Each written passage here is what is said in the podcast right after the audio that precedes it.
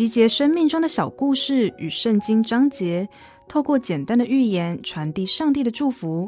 您现在收听的是《心灵绿洲》。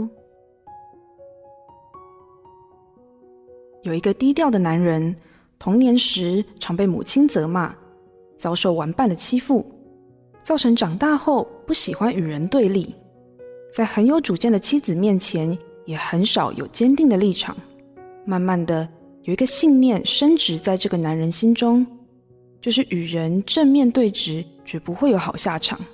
反正他始终是失败的那一方，所以一直以来，他总是保持沉默和逆来顺受。你能想象吗？我们的心思就是一个战场。圣经说，你要保守你的心，胜于保守一切，因为一生的果效由心发出。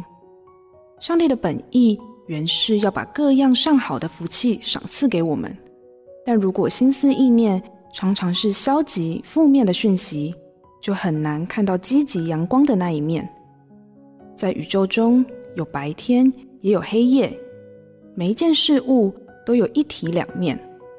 我们不该看消极的事物多过于积极的事物。三月春光正好，让我们靠着耶稣基督。活出正面喜乐的生命。